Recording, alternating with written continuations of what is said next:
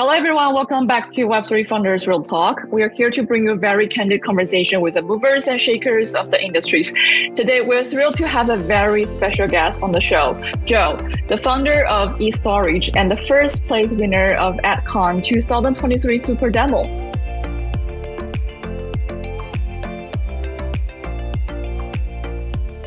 Welcome to the show. Hello, everybody. It's my great pleasure to be here to introduce EthStorage.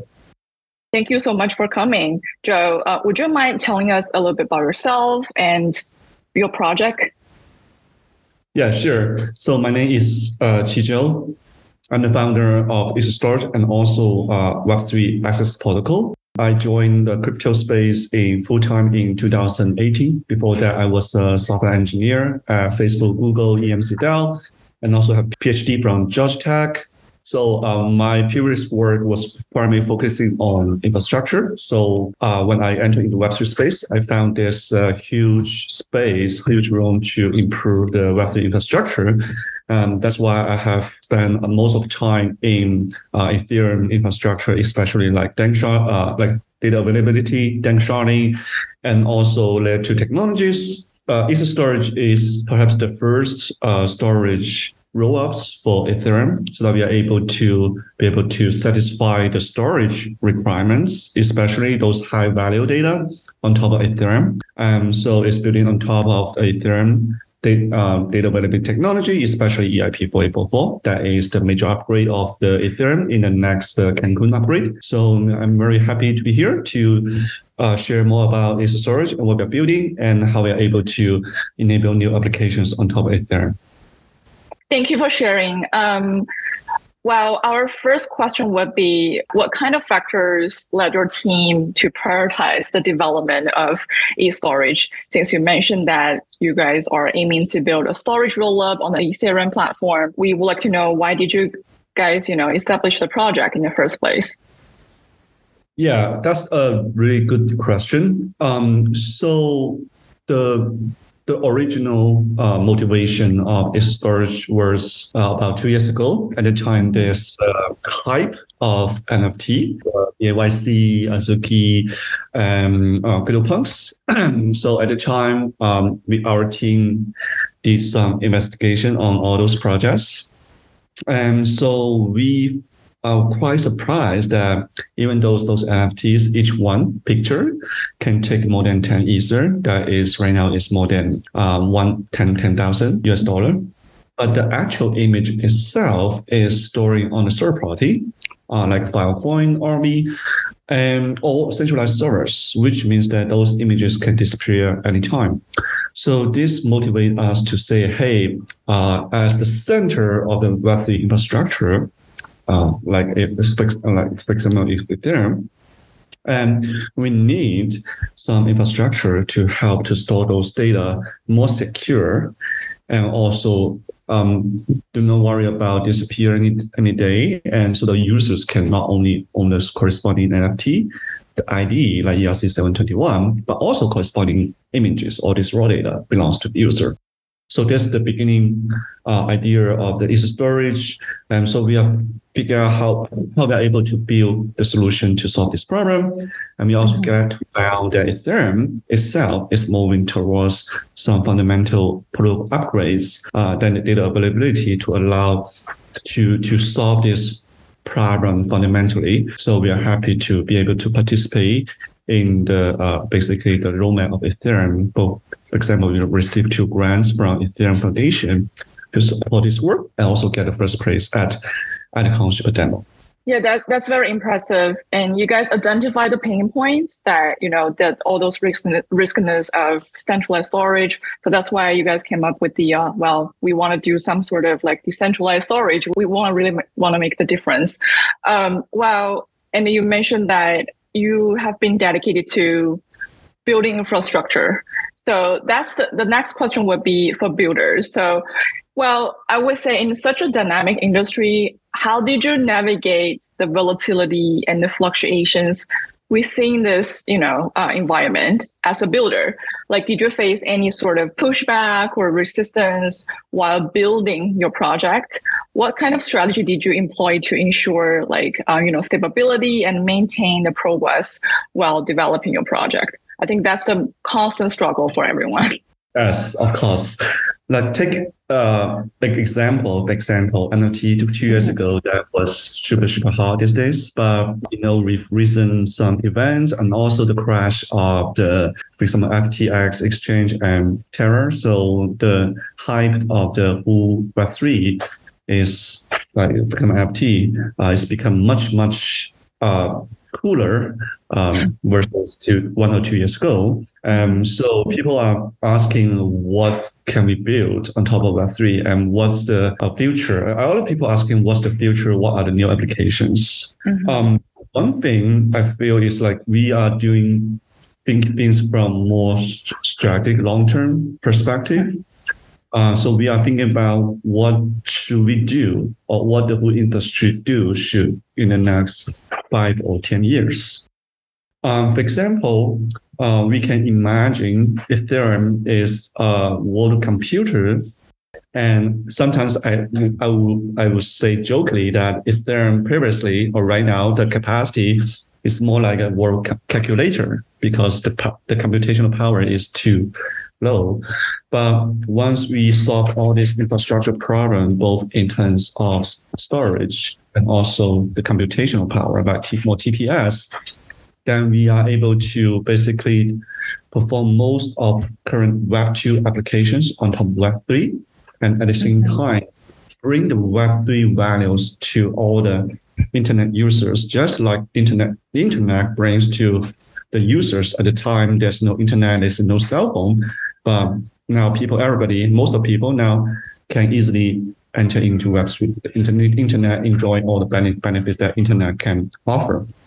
So this is the greater vision that in the long-term perspective, we are uh, we are firmly believe that should happen. And we also firmly believe that our our technical skills can contribute part of this big picture. Um, so and then that goes to the second is how to identify our expertise um, because like the, the Web3 is so dynamic. There's so many new technologies and new ideas come up. And so we have to figure out what are the um, the differentiator uh, beyond our technical expertise. And since I was an infrastructure engineer, have been working in these places for more than 10 years with all these kinds of solutions, understanding this area. So with all this accumulate knowledge of in this specific area, so we have, have confidence that we are able to solve this problem in uh, in this couple of years. Um, so this is basically two, um, I would say, from big direction perspective, how we convince convince ourselves first that we are we can stay in this this uh, industry, we can make it better, we can, uh, especially from our contributions. Yeah, I can tell you guys are definitely are like, you know, a bunch of firm believers of the industry. And also you have a major alignment on the missions. And so that's why that you're not going to get all those distractions from the industry, from all those um, like training topics. And I do feel like sometimes as an entrepreneur, we need to be able to identify the train like who which trainer will actually build like benefit your project. So yeah it's it's definitely really complicated and um, i'm happy to see like you guys are doing so well. Well we do mention uh, some names uh, in the beginning um, like they're also working on this well amazing decentralized storage sector so we would like to know are there any specific advantage or like unique uh, differentiator of your project that really set it apart from you know other storage solutions such as Filecoin, um, Arweave. Can you give us a quick walkthrough? So first of all, um, we do do not want to be uh, like a competitor. Say, hey, we want to kill any like a, a project like Filecoin. Arweave, um, we what we want to do is how we are able to to build more add-on values to the existing, for example, decentralized storage um, market. So, uh, and so for Filecoin Arweave, um, they are from their system design architecture, they are more designed for static and sometimes we call the cold storage, so that the data can be upload a large amount of data can be uploaded to the decentralized storage, but they are they are less frequently to be, for modified or delete delete. For Arweave is not allowed to delete the data. This storage is doing a different market sector, but it's which we also believe is becoming more and more important. That is the high value hot storage data that can be modified, can be frequently modified, can be frequently deleted, can be frequently added. But the users using a smart contract logic so that we are able to use a smart contract to program those large data um, and at the same time be able to enable new applications that Filecoin Arweave they are not so good at um, so this is the one first major unique feature that user storage is is offering. The second is storage, as its name is highly integrated with Ethereum, um, so that the users can just using existing wallets, so, so that they are able to interact with the, all the applications that build on top of Ether storage. It can be MMT, it can be, for example, decentralized uh, social network, it can be um, game, um, decentralized gaming. So we want to minimize the user barriers to enter to harvest the benefits of EthStorage. they, don't, they only need also Ether to pay the storage fee and also definitely transaction fee and, and wallet. And from developer perspective, they only need to familiar with the Ethereum developer stack, including smart contracts, Solidity, Truffle, Waffle, all these libraries, tools, and they are able to build applications on top of Ether storage. And so this is two major differences that we are now motivate us to build Ether storage and, and be able to feel we believe there's a missing big missing pieces in the decentralized industry and so that we are able to build more wonderful applications on top of that. Wow, it sounds like you guys are like trying to lower the barrier for users, like for individual users and also the developers. Can you elaborate on this like permissionless uh, nature of the uh, the storage layer 2 network like how does it enable like individuals like us with a really minimum storage requirement to become one of the storage providers yeah, that's a, a very good question. Um, so right now, um, actually, not only for the storage providers, but also for a lot of like uh, layer one projects, people are asking about a lot of question about permission base, especially. Yeah. The Ether becomes staker, and you have to have at least 32 Ether. And, and as I know, for Filecoin Arweave to become a storage provider, in general, they have a very powerful machine with very very high expensive GPUs and also uh, a large, large storage. And that is something that we believe we should do something that make it better. So for the Ether storage, we were at the beginning, we were designed for be able to allow commodity PC that is, for example, my laptop, even my laptop or my desktop and my and in my at my home is able to become a node and be able to host corresponding data uh, as long as it has a minimum storage capacity, like four terabytes, uh, then it's able to become um, a storage provider and serve the corresponding data and collect corresponding storage fee that the user that are paid to the smart our storage smart contracts. And with that, we are we believe we are in, able to encourage more users or storage providers to offer much better censorship resistance on most decentralization, um, so that we can keep the much much better. I mean, you know, Alexander Alexandria library because Alexandria library was destroyed because it's a single point of failure. But now we have more powerful decentralized Alexandria library around the world. And that is something that excite us to to build this whole solution. Yeah, I mean, well, on top of your point, I'm I'm actually personally I'm having another question. So because I do see the uh, the product offering and I and there's one thing that it was actually quite shocking to me because um, definitely we're like with Ether storage we're able to achieve like really high uh, storage capacity goal while reducing storage cost to a really remarkable one over 1000 times.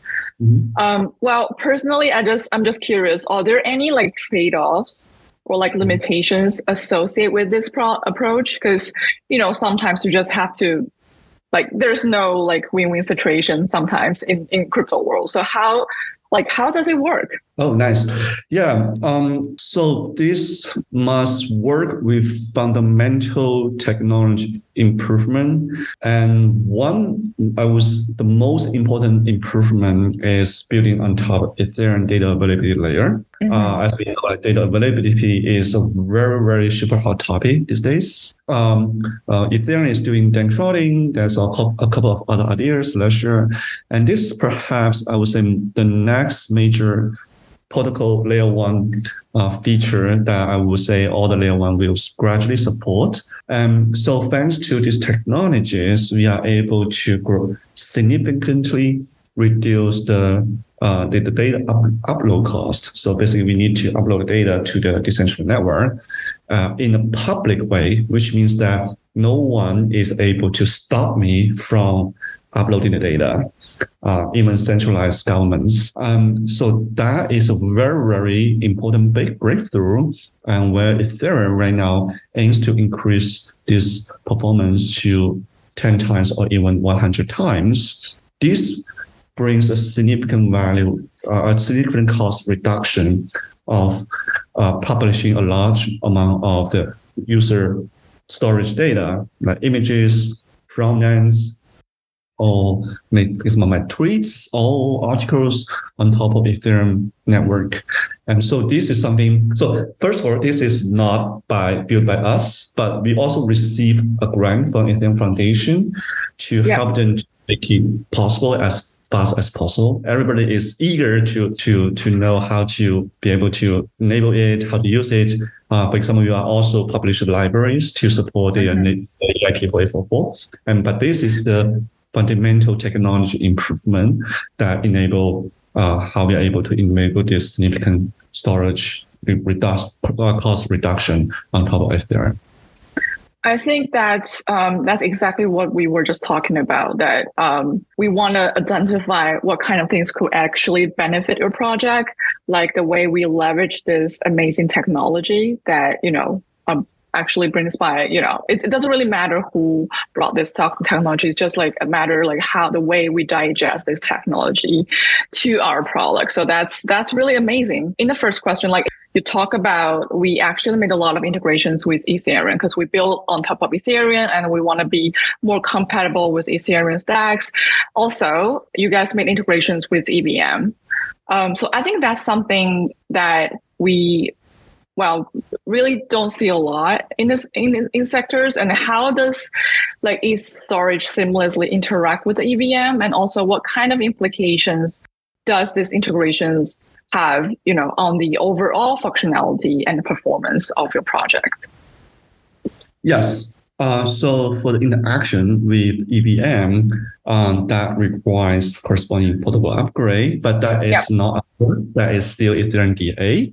Um, mm-hmm. So, for example, uh, one the, the first major main feature of Innovo deals is called EIP 4844, mm-hmm. which uh, a little bit more technical perspective, it introduced new feature to the Ethereum so that it can allow the EVM to access a value called data hash, while the corresponding data is not available in the EVM, but is available in the whole Ethereum network. Um, so this abstract out the corresponding data so that the data hashes is offered to the EVM. Nobody is able to forge the data hashes. Everybody, when the smart contract process the transaction with the hashes, the smart contract, we know that corresponding data is available somewhere in the network and is guaranteed by the Ethereum uh, security. And that is a very, very important upgrade. Although I know a lot of people may confuse the technical yeah. details. Yeah. But the thing is like it magnify the data that is able to upload to Ethereum so that instead of tells everybody uh, that the, what the data it is because that would be super super slow um, and like a like a gossip like I spread all this like broadcasting all this information I just spread a very short digest telling that the data is available to everybody. And then I tell them that if you really need this data, go to those validators, the who are responsible for the for the data. It's kind of like uh, now we have different departments, like Department of Treasury, Department of the uh, Justice, and say, hey, if you have something that you need this data, go to these departments, and they are guaranteed to offer the corresponding data to uh, to everyone. So that now we kind of like building more, I would say, hierarchy of dedicating the this this data to those people rather than uh, broadcasting all, all this large amount of data to everybody. And that is how we improve the corresponding efficiency as how our uh, human organization is is doing. Like when we have a small tribe, everybody can just discuss on uh, to everybody. But now we have more a town, a, a, a country, then we need to do more kind of a thing to separate these different roles, and some and that is precisely called data sharding. So sharding is like separate these roles to, to data to different storage objects from different validators. And so that is how Ethereum uh, solved this problem. And this is how also our humans solve this problem, scalability problems. Yeah. Well, that's a lot of information to process, I have to admit, because I'm not a technical person, but um, I think that's the fact I can get from your amazing explanation is actually we're able to make more interactions with the smart contracts directly now. So it would definitely lower the barrier, easier for users, for developers, and also you guys reduce the cost. So that's why uh, thank you for calling out all those three major features. And I think everyone and all those listeners today would have better um, ideas on your projects. Um, and then let's just uh, talk about the future, like vision, because um, we well, we all aware of there are actually a really notable impact, such as you know collaborations had on Arweave and Solana during the previous bull cycle. Well, is there a roadmap for you know upcoming collaborations with other layer ones, with other you know with other chains, with other ecosystems? Considering that's something we witnessed before, and we were just thinking if you guys would do the same thing. Yeah.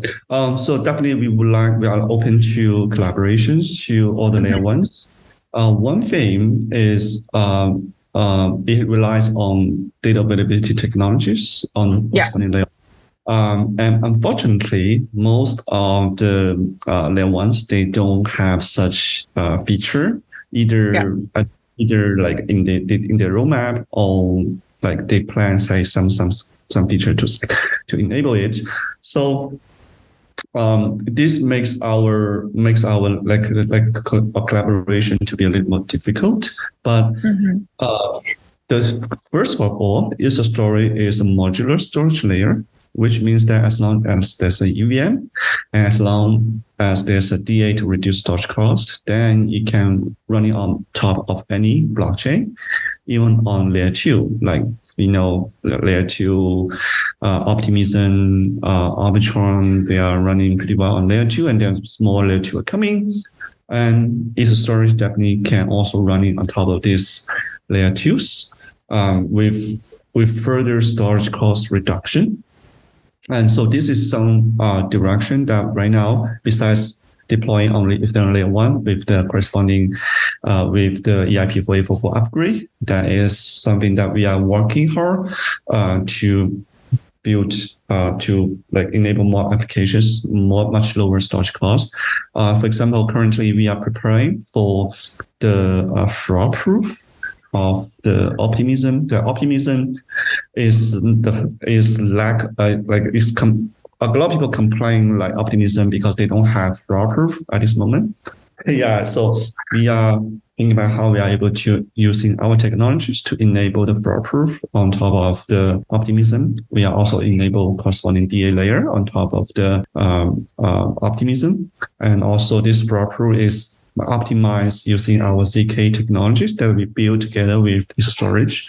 So there's a lot of exciting things on the infrastructure level should be solved um, so that we truly believe with the scalability in, term, in current computational power of Ethereum, and also the storage power of offered by is a storage. We can build a lot of applications originally that is impossible on the, on top of blockchain. For example, decentralized email, um, where all the data is like stored in top on top of Ethereum and EthStorage, or decentralized uh, mirror, uh, decentralized medium, decentralized Twitter. A lot of exciting things and now become become uh, possible with all this technology roadmap.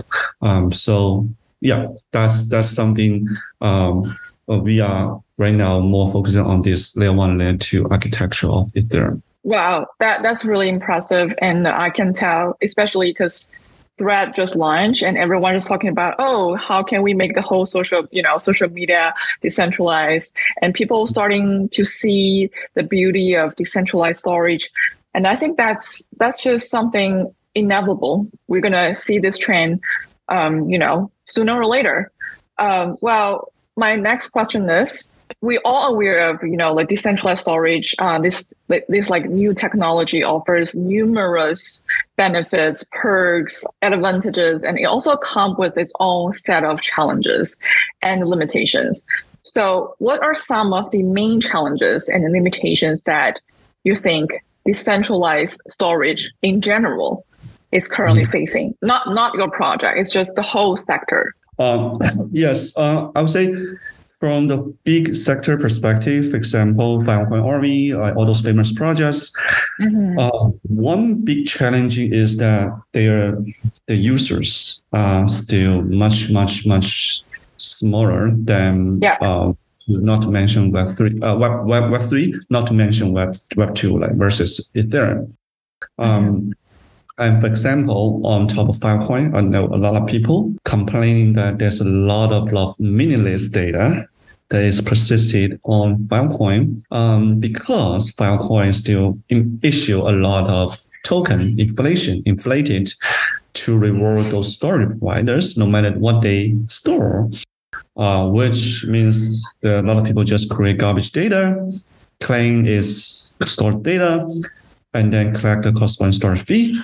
But the token inflation is not an organic way to grow the ecosystem is because it just dilutes all the values of the existing token holders, while we need more organic external users be able to willing to use token to pay gas fee or, uh, or storage fee and to consume it.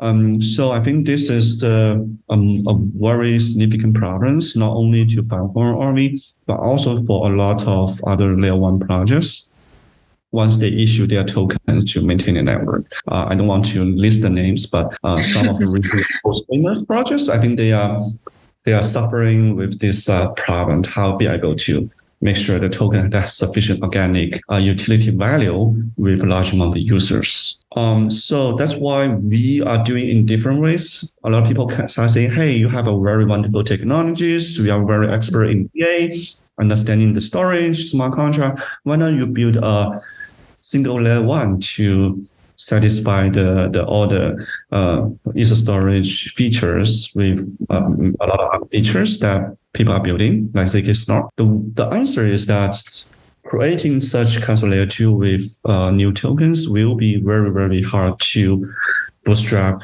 in this stage, especially to attract the users organically run the network. Um, so that's the power of the Ethereum layer two on top of Ethereum layer two, like Optimism and Arbitrum, when they launch the network, they don't need their token. They just need to demonstrate their value first.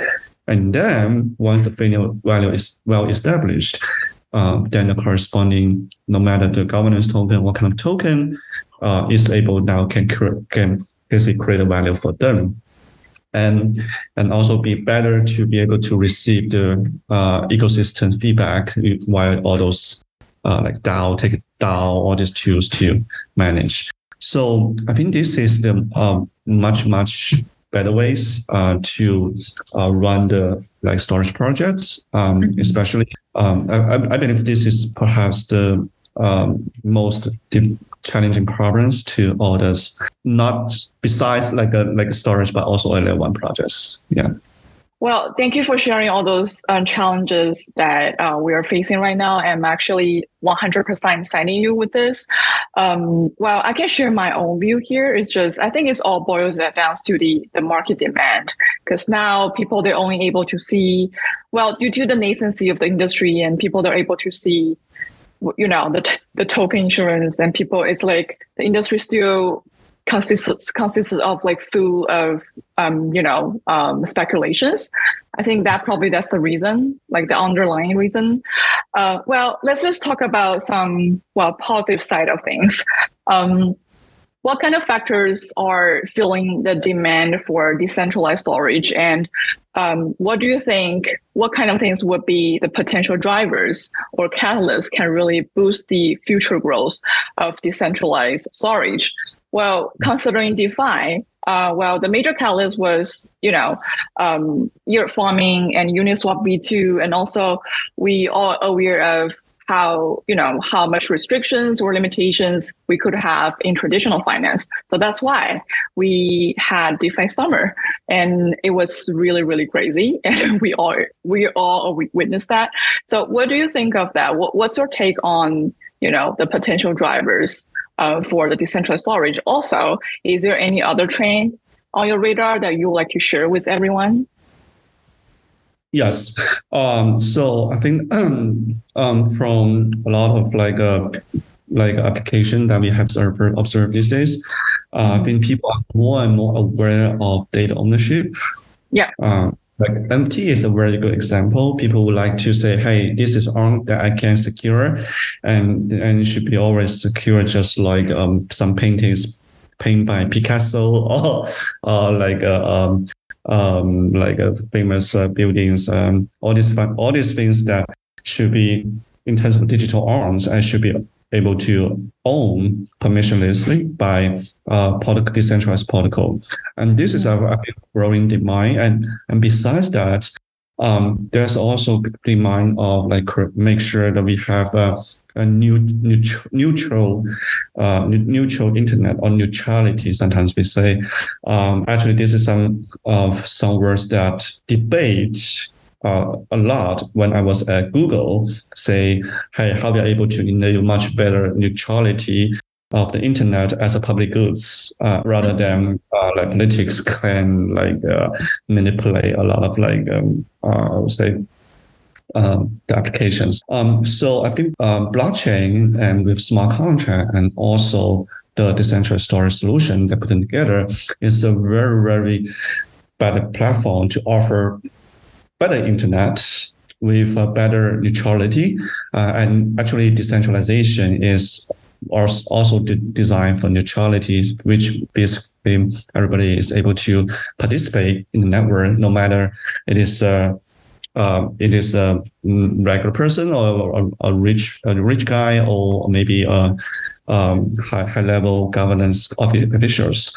Um, so this is something that uh, we are really amazed by the future of the in Web3 or future of the of the internet.